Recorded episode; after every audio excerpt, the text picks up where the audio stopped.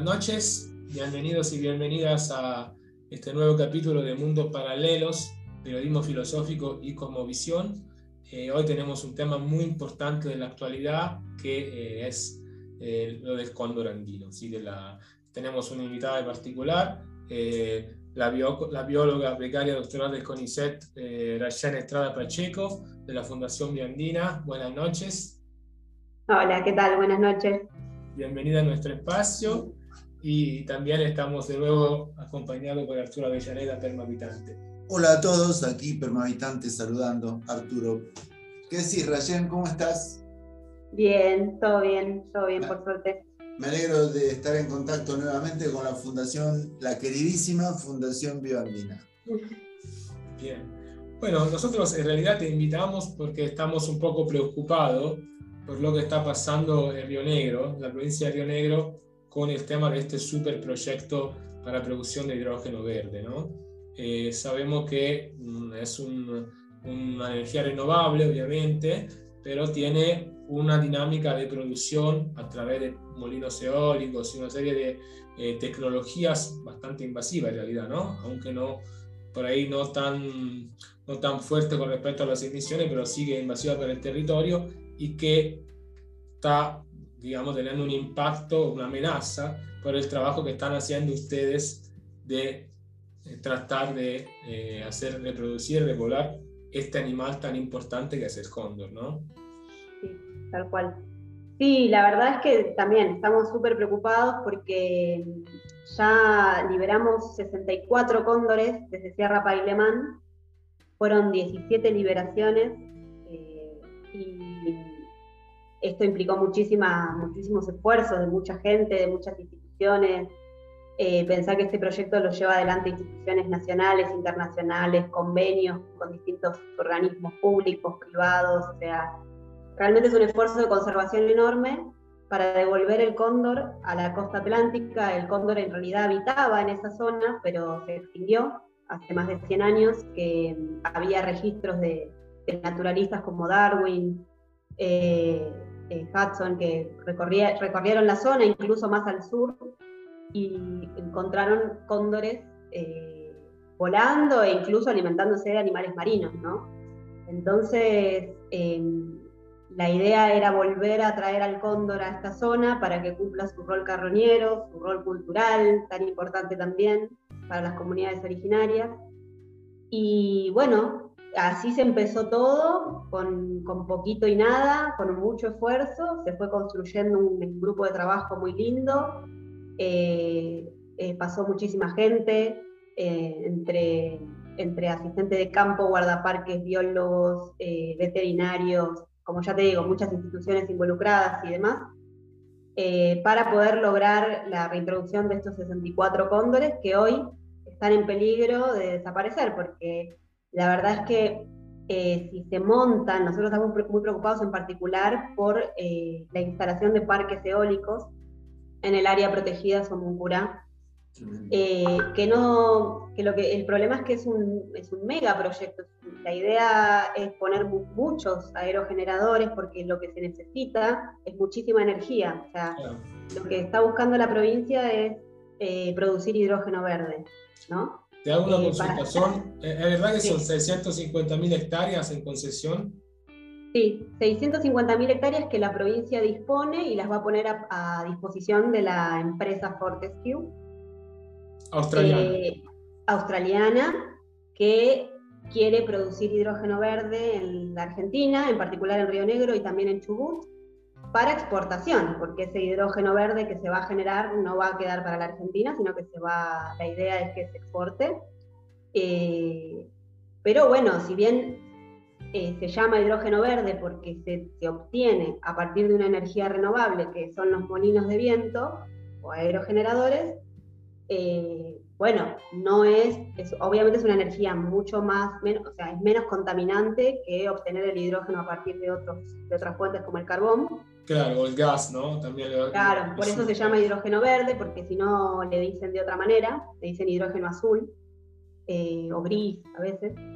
Eh, este sería un hidrógeno verde porque sería a partir de, energía eólica, pero claro, si la energía eólica eh, se coloca, o sea, los aerogeneradores se colocan en, un área que los cóndores usan, o en, particular donde puede impactar a especies amenazadas como es el cóndor, eh, la verdad es que hay que replanteárselo, o sea, hay que realmente ver los impactos que va a tener un megaproyecto de este tipo, porque como, como te digo, la idea es muchos aerogeneradores en un área muy extensa, que además es un área protegida. Eh, entonces, eh, toda esa zona que, la provincia dispone para la empresa, es área, eh, toda, esa área es la que usan los cóndores para volar, porque si bien nosotros los liberamos desde Sierra Pailemán, los condoritos empiezan a aprender a volar y se desplazan a lo largo de las distintas localidades de la meseta y, y vuelan hasta directamente hasta la cordillera y vuelven. Entonces, con sus vuelos cubren toda esa zona y realmente si, hay, si ahí se ponen aerogeneradores, que son unas torres enormes con los, los, molinos con aspa, estamos hablando, ¿no? El impacto que va a tener eso es muy grande porque las aves se chocan con, esta, con estos molinos, esto ya está, eh, hay mucha evidencia en Europa y en Estados Unidos, ya en países en donde ya se pusieron muchos aerogeneradores, ya se sabe, hay, hay casuísticas de miles de buitres que mueren eh, y otras aves también pueden ser afectadas, eh, no solo el cóndor, ¿no? sino otras aves carroñeras, eh, ahí en la, en la, zona de la meseta hay muchísimos jotes, que también cumplen el rol de carroñero, y otras aves que también se pueden, pueden verse perjudicadas porque pueden impactar con las aspas de los molinos. También los murciélagos, porque los murciélagos también son otro de los grupos de animales que más, más se, está viendo impactado por los molinos de viento. Entonces, como que, bueno, la energía eólica, si bien aparece como una forma de energía más limpia o una energía renovable, eh, está trayendo ya en el mundo impactos en la biodiversidad y, y, por eso también estamos re preocupados como para poder planificarlo de alguna manera para que, para que no impacte tanto, digamos. Esa es un poco la, la idea. Eh, claro, yo te quería hacer una pregunta sobre el tema del estudio de impacto ambiental. O sea, ¿se hizo o no se hizo? O sea, ¿tiene en consideración todos estos que nos está contando? ¿Cómo es? Bueno, cualquier tipo de proyecto que se implemente, y más un megaproyecto como este, necesita, es necesario el estudio de impacto ambiental. Eh, también es importante la consulta a las comunidades originarias y la audiencia pública. Y ninguna de estas dos cosas está sucediendo todavía. Eh, la provincia dijo que va a, hacer, eh, va a hacer la consulta a las comunidades originarias, pero todavía no, no hay novedades de eso. Y de estudio de impacto ambiental tampoco, todavía no hay, eh, no hay noticia de eso. no sabemos si la empresa lo va a hacer, no lo va a hacer. Es lo que correspondería, por eso nosotros nos, nos posicionamos en eso, en que realmente exista el estudio de impacto ambiental, que es lo que corresponde ante estos proyectos, ¿no? Y que, bueno, en base a eso y en base a los datos que hay, porque a veces pasa que no hay información. En este caso hay información, hay muchísima información, porque a los, a los condoritos nosotros les ponemos en las alas esos transmisores satelitales que nos permiten ver eh, su vuelo, ver por dónde, por dónde el, uso que hacen del ambiente, a dónde se van, y gracias a esa información es que sabemos por dónde están volando, eh, con una precisión espectacular, o sea, sabemos exactamente por dónde vuelan, a qué hora, qué día, y tenemos una base de datos de, estos datos satelitales enorme, y justamente por eso sabemos que el área se va a solapar, el área que dispone la provincia para los parques eólicos se solapa totalmente con el área de vuelo de los cóndores, y entonces sabemos que es importantísimo que en esa zona no se pongan los molinos de viento, o elegir otra zona o elegir otra tecnología, otra, otra forma de energía, o bueno, buscar la alternativa para que no afectar a los cóndores por ser una especie amenazada, por los esfuerzos de conservación que se hicieron hasta el momento para reintroducirlo, por el rol carroñero que, tiene en el ambiente y que vuelve a ocupar ese lugar después de tantos años. Eh, y, bueno, eh, es, es principalmente por eso que estamos como súper preocupados y activando mucho para que eso se tenga en cuenta. todos esos datos se pusieron a disposición de la provincia para que pueda evaluarse. No sé si se va a hacer el estudio de impacto ambiental o no, la idea es que se haga, pero está todo a disposición de la provincia para que se tenga en cuenta. Claro. Buenísimo. Eh, yo aprovecho un segundo para saludarla a Gabriela Sepúlveda. Buenas noches, Gabriela, ¿cómo estás? Hola. Hola, ¿qué tal? Hola, buenas noches. Eh, nos estás llamando del Río Negro, así que estás cerca un poco de la, de la, escena del crimen, entre sí. ¿no? okay. Eh, bueno, te damos la bienvenida. Acá estamos hablando con, con Rachel.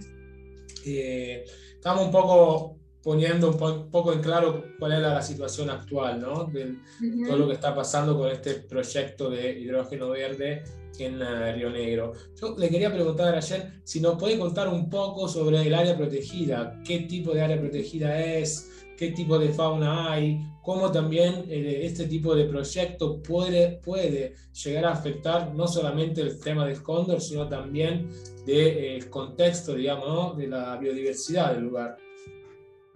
Bien.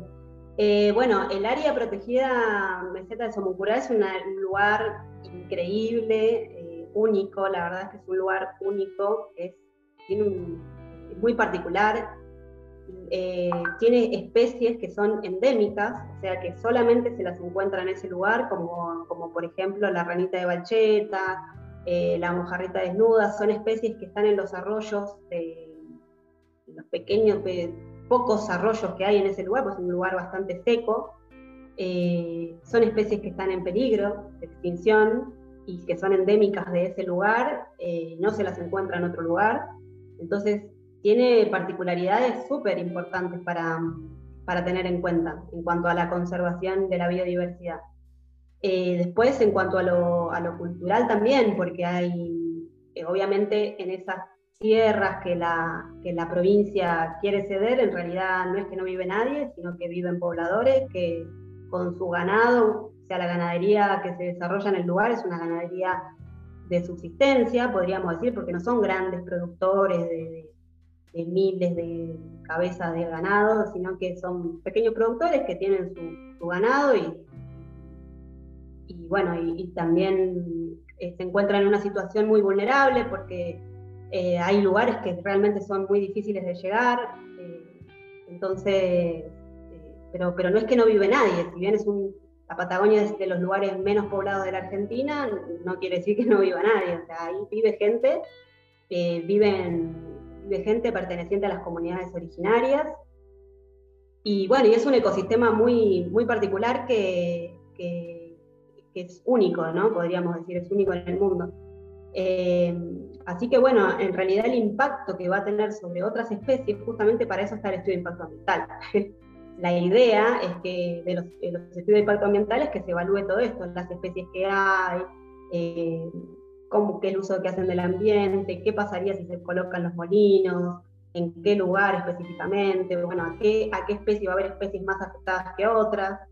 Todo eso se evalúa con el estudio de impacto ambiental que se convoca a, a, especialistas eh, en este tema para que, hagan el estudio. Eso todavía no está sucediendo, entonces no sabemos el impacto que puede tener sobre otras especies que no sea el cóndor. Sobre el cóndor estamos seguros porque es como lo que más conocemos nosotros, con lo que trabajamos, tenemos esos datos satelitales que nos muestran eso.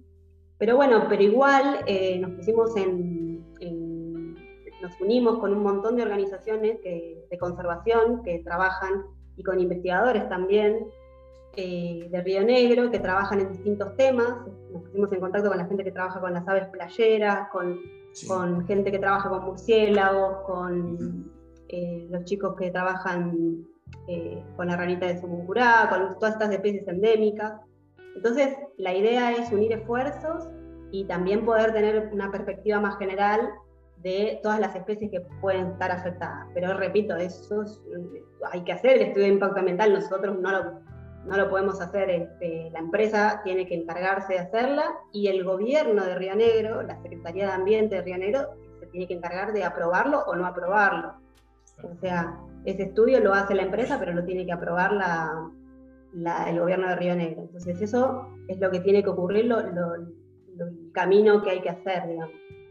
Pero sí, es un lugar muy interesante, eh, que, incluso falta estudiar también, pero bueno, la información que hay la estamos tratando de recopilar para, para tener una idea también qué está pasando con las otras especies también. Claramente. Eh, no sé si Arturo quiere hacer alguna pregunta.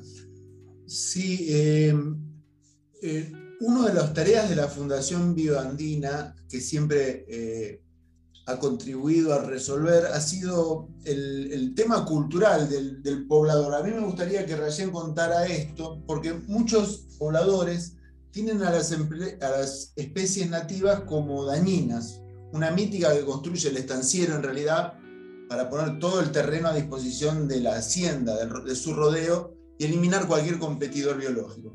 Quiero preguntarte por eso, Rayen, porque sé que la Fundación trabaja ese tema y me gustaría actualizar un poco ese dato.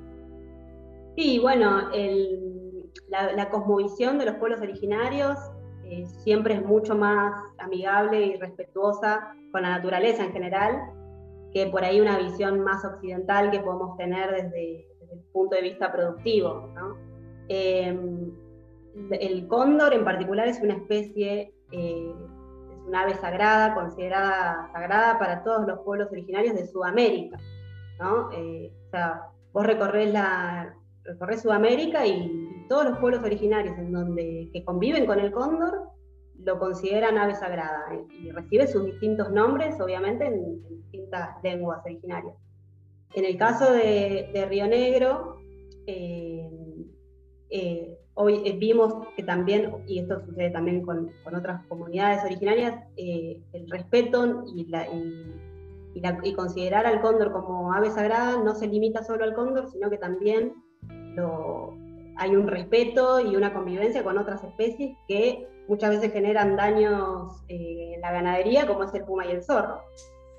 Eh, eh, las comunidades mapuches, por ejemplo, tienen cantos dirigidos al cóndor, cantos dirigidos al, zorro, cantos dirigidos al puma, que demuestran esa, esta, conexión con esas especies.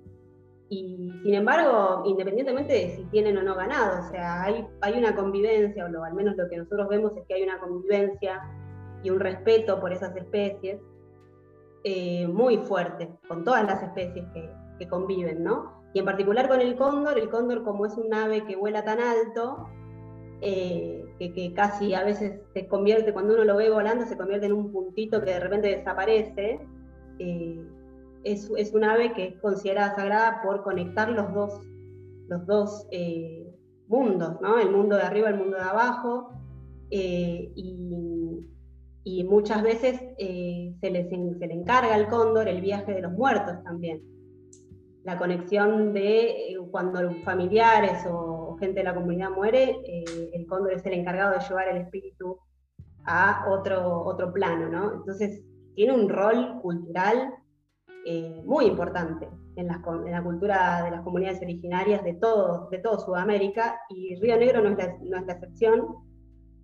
así que bueno, por eso menciono siempre los dos roles ¿no? que tiene el cóndor, tanto el rol ecológico, que es súper importante porque limpia focos de, infección cuando come y va eliminando los cadáveres de los campos, pero también el rol cultural eh, que tiene, eh, porque la, gente le, atribuye un montón de, cosas al convivir con esa especie. Y cuando el cóndor vuelve a ocupar la, la costa atlántica patagónica, vuelve también esa conexión. ¿no? Eh, entonces es súper importante los dos, los, dos roles, digamos. Obviamente, sí, un rol, nosotros por ahí lo, lo vemos a veces también desde afuera, ¿no? Como una cosa simbólica, eh, pero seguramente en realidad cada, cada lectura simbólica de la realidad, sobre todo ancestrales, tienen una, no sé cómo decirlo, pero una conexión interna energética real, ¿no? Que después tiene una incidencia real sobre el mundo, ¿no? Por lo menos este mundo que vemos. Así que creo que, por ejemplo, respecto, con respecto a esto que estás diciendo, ¿no debería haber también un, estudio de impacto cultural o sociocultural de los proyectos? Sí, sí, sí. Sí, sí, sí desde todo punto de vista, eh, eh, tal cual. Por ahí, no, sé si, si, se tendrá en cuenta el, impacto entre el, el, cóndor con el resto de la sociedad, debería, debería tenerse en cuenta, pero más allá de eso, también tener en cuenta el lugar como como lugar este, cultural, ¿no? Como hay, hay, pensemos que en la meseta hay muchos lugares con pinturas rupestres, con, eh, se han encontrado eh, yacimientos, digamos, hay muchos lugares importantes también para lo que es lo cultural eh, de las, propio de las comunidades originarias. Así que eso también, el estudio de impacto eh, debería también considerar la parte del aspecto cultural, la parte antropológica y demás. Eh, pero bueno, justamente es súper importante que eso esté en cualquier proyecto que se vaya a instalar, que vaya a hacer un cambio en el, lugar, y más un mega proyecto como este que se está intentando implementar, que es enorme, tiene una extensión muy grande. Sí, porque también, a ver, eh, toda esta pala eólica también tiene una vida útil, por ejemplo, ¿no? En Europa, donde ya se están agotando ese tiempo, eh, ahora lo tienen que empezar a, a, desarmar y lo están poniendo bajo tierra. O sea, siempre pensamos los proyectos de una forma súper cortoplacista o conjuntural, pero la realidad es que toda esa tecnología tiene A, un impacto para hacerse, para construirse, para activarse. B, una vida útil y C, lo mismo hay que después deshacerse de todo este material que también genera un impacto importante. Así que eso por ahí cuando nos venden el tema de, la energía verde siempre hay que realmente ser más, ser más realista y ir a un poco, ¿no? Zarandear cuáles son realmente los impactos, ¿no? También pocas emisiones, pero yo supongo que para armar semejante, digamos, catedral de energética necesitarán seguramente una gran emisión de, de, de, gases invernadero, porque no, no van a ir solo la, la pala eólica ya, por ejemplo, ¿no? No, tal cual. una vez que están colocadas, eh, se va a disminuir muchísimo el, digamos, el impacto, pero lo, que serían los gases de efecto invernadero, pero toda la colocación y todo eso se hace con, maquinaria, digamos, eh, la, la, que se usa habitualmente, digamos, toda la colocación, todo. Y estamos hablando, hasta, hasta ahora estamos hablando solamente de los parques eólicos en la meseta. La, lo que se va a instalar en, del lado de la costa, que es la mm, planta hidroeléctrica, que es la que va a tomar el agua del mar para romper la molécula del agua y obtener el hidrógeno, es otro impacto también, que también tiene que ser evaluado, obviamente. ¿Qué va a pasar con ese impacto en el agua, eh, con esa hidrólisis, con toda la salmuera que se genera, que se tiraría al mar? Bueno, son un montón de cuestiones que hay que, que hay que evaluar. Claro. No sé si Gabriela quería preguntar algo. Bueno, eh, vuelvo a saludarlos. Gracias, Rayen, por todo lo que nos estás comentando. Eh, un poco tomando esta cuestión eh, que vos planteas cultural, em, sé, digamos, por haber estado también en, en ese espacio, en la meseta, que ustedes tienen, digamos, una integración muy importante, el proyecto tiene una integración fundamental con las comunidades locales, con la comunidad mapuche, y bueno, quería preguntarte, em, digamos, cómo se está viviendo desde ahí esto, digamos, desde las comunidades. ¿Es lo que también están pudiendo pensar o cómo lo están pudiendo pensar, ¿no? Eh, un poco la, resistencia quizá a este, este proyecto que, bueno, pasa ya toda la vida, digamos, la cultura vuelve a, arremeter contra los pueblos originarios y también con, la biodiversidad. Eh, bueno, un poco esto, eh, también mm, conectar esto que explicabas del cóndor, de, su función y de su rol cultural, creo también va hacia lo espiritual, ¿no? Entonces, desde ese lugar, eh, ¿qué, es lo que se está pudiendo ver o qué es lo que están pudiendo compartir, analizar desde las comunidades? Em, bueno, muchas cosas. Eh, en particular la gente, la gente que vive en el lugar, miembros de comunidades originarias y demás, se enteraron junto con nosotros, digamos, de este tema, o por, o por anuncios que hizo el gobierno de Río Negro en las redes sociales, que, bueno, cuando medio como que ya, ya aprueba la ley de interés público, eh, empieza a salir en las redes sociales del gobierno y mucha gente se enteró recién ahí. Eh, entonces, bueno, obviamente generó un malestar en las comunidades originarias porque no habían sido consultadas.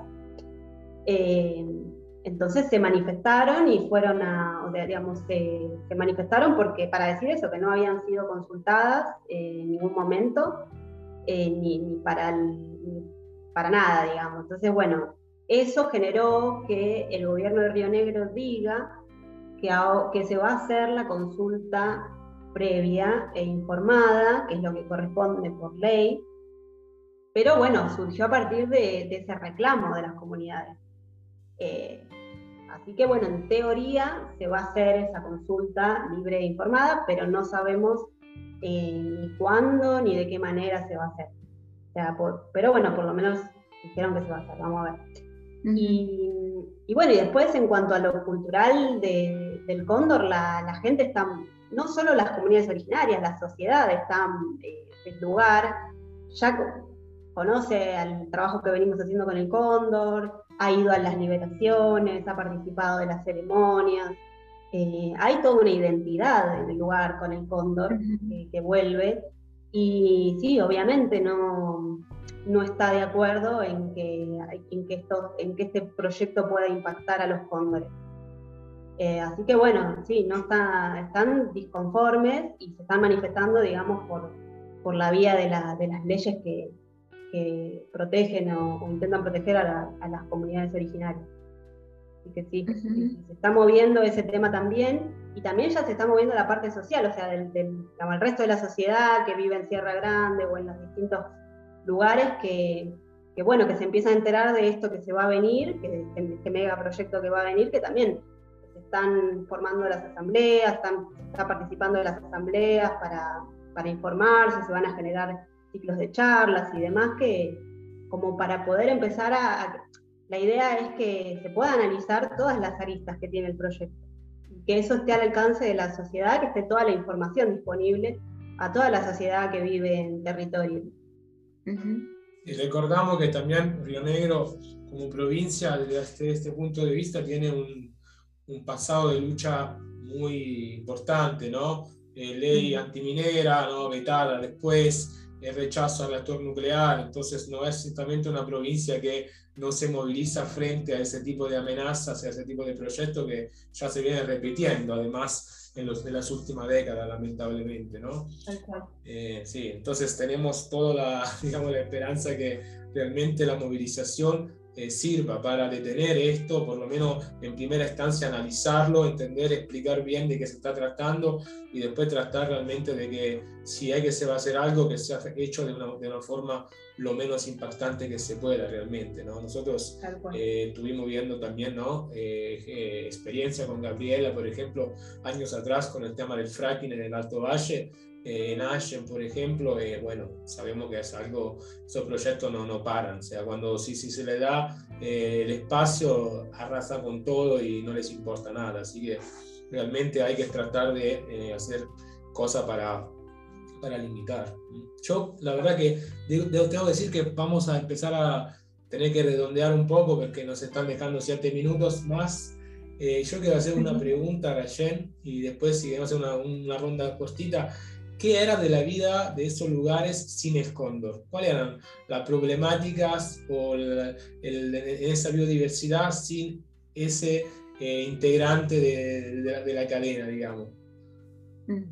Bueno, mira, el, el, cóndor es un mensajero también, ¿viste? Y te hace trabajar en las cosas que, hacen falta trabajar en el lugar. Y al liberar los cóndores en la meseta nos Lamentablemente no todos sobreviven, algunos eh, mueren y la principal causa de muerte fue eh, el uso de cebos tóxicos, o sea, los envenenamientos, envenenar algún pedazo de carne para matar alguna especie, por ejemplo, pumas y zorros, que son considerados perjudiciales por el tema de la ganadería, por la predación sobre la ganadería. Entonces, eh, esa es una práctica que estaba muy implementada en la zona o sea, posiblemente sigue estando implementada, pero lo que quiero decir es que a partir del cóndor y a partir de que llegamos al lugar y pudimos estudiar a los cóndores y ver por qué mueren y demás, nos pusimos a trabajar en, en esa problemática. O sea, cada, cada muerte de cóndor nos enseñó eh, sobre las problemáticas que hay en el lugar, que son el, el envenenamiento por cebos tóxicos y las contaminaciones por plomo, y Em, nos permitió trabajar en eso y salir a que los chicos de la base de campo salgan a dar charlas, que salgan a hablar con, la, con, gente del lugar, que hablen sobre el tema de la problemática con los pumas y los zorros, el tema del veneno. eh, difundir que el veneno es perjudicial para todos, que no, que no cae solo el puma que hizo daño o que mató un cordero, sino que puede caer cualquier animalito, cualquier, eh, inclusive los humanos, nos podemos intoxicar. Entonces, eso nos, hizo trabajar mucho en la zona con, las distintas problemáticas de conservación que tiene el cóndor. Y, eso estuvo, estuvo bueno y de hecho disminuyeron un montón los casos de envenenamiento en, el lugar. Eh, entonces yo creo que el cóndor eh, y las liberaciones de los cóndores trajeron al lugar también todo un trabajo de conservación que no, que no implica solamente al cóndor, eso es lo que quiero decir, como que eh, implica todas las relaciones con las otras especies también. Así que es como que el cóndor también nos hizo trabajar eso y me parece que eso previo a que, a, que no estén los cóndores, eso no, no, estaba, ¿viste? No pasaba. El uso de veneno por ahí era más común y, se usaba más de, de, forma mucho más masiva y, y yo creo que ahí hubo un cambio seguramente en la gente. Claro. Arturo.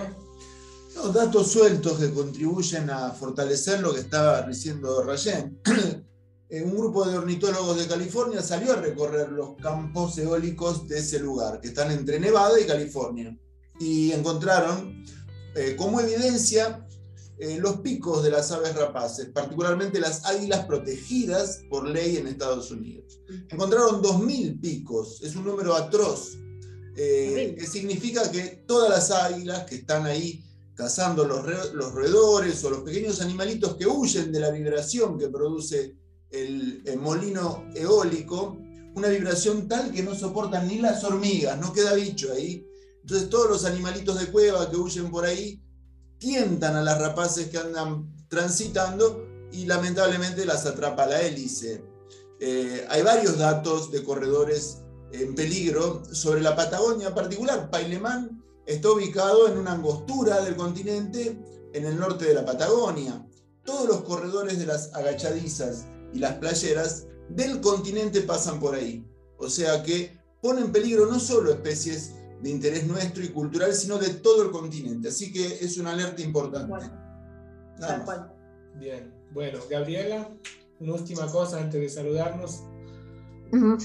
Bueno, eh, no, digamos, agradecerle a Rayen nuevamente, eh, por ahí, no sé, quizá que nos pueda mm, sintetizar un poquito en, una frase, no sé, en un comentario, cuál es el sentir de, cómo todos podemos unirnos en este en esta lucha, en este guardianaje, ¿no? Me imagino un poco, los imagino ustedes, tanto las comunidades como otros proyectos de conservación que hay en el lugar, como guardianes de esa biodiversidad, ¿no? O sea, ¿cómo podemos nosotros también contribuir a esto? O sea, porque es muy fuerte pensar en que, eh, bueno, uno va por, hablábamos con Julio estos días, eh, va escuchando la radio y, eh, por supuesto, la propaganda son, es 150 mil puestos de trabajo, etcétera. Entonces, eso, ¿cómo podemos unirnos a, a este guardianaje de este lugar? Eh, a mí me parece súper importante la difusión, o sea, lo que ya ustedes están haciendo está buenísimo.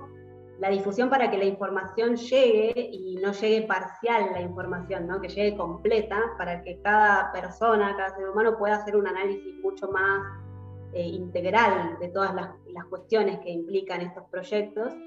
Eh, difundir todo el material que se está haciendo, me parece que está, está bueno. Eh, tenemos un change, un lugar para firmar, para que cualquier persona pueda puede pasar a firmar. Eso está en Bioandina, www.bioandina.org.ar, después en todo caso les paso el link. Eh, la gente puede firmar ahí. Eh, y bueno, y eso, informarse y que, que, realmente podamos tener un poder analítico de las, eh, de las cosas, porque esto que vos comentás del puesto de trabajo es, una de las mayores cosas, ¿viste? Y los puestos de trabajo se van a generar sobre todo al principio del, proyecto y luego, una vez que está todo puesto, ya eh, no se necesita tanta gente. Entonces hay que realmente tomar todo con pinza y analizar bien. Así que esas cosas está bueno informarlas, que la gente se pueda informar bien, me parece que eso es fundamental. Sí, hacer también una lectura comparativa ¿no? con lo que ya que conocemos, que es, por ejemplo, en nuestra zona los hidrocarburos que traen, digamos. Sí, todos los casos que tuvimos de minería eh, son, son claros ejemplos de qué tan bien nos fue con esos proyectos, estos grandes proyectos. Bueno, a nivel social y cultural. Discúlpenme porque si no se va a cortar así. Quiero saludarlas y eh, muchísimas gracias por participar, Ayen, Gabriela también. Eh, nada, estamos juntos en la lucha y por ahí más adelante volvamos a, a comunicarnos. Sí, vale. Muchísimas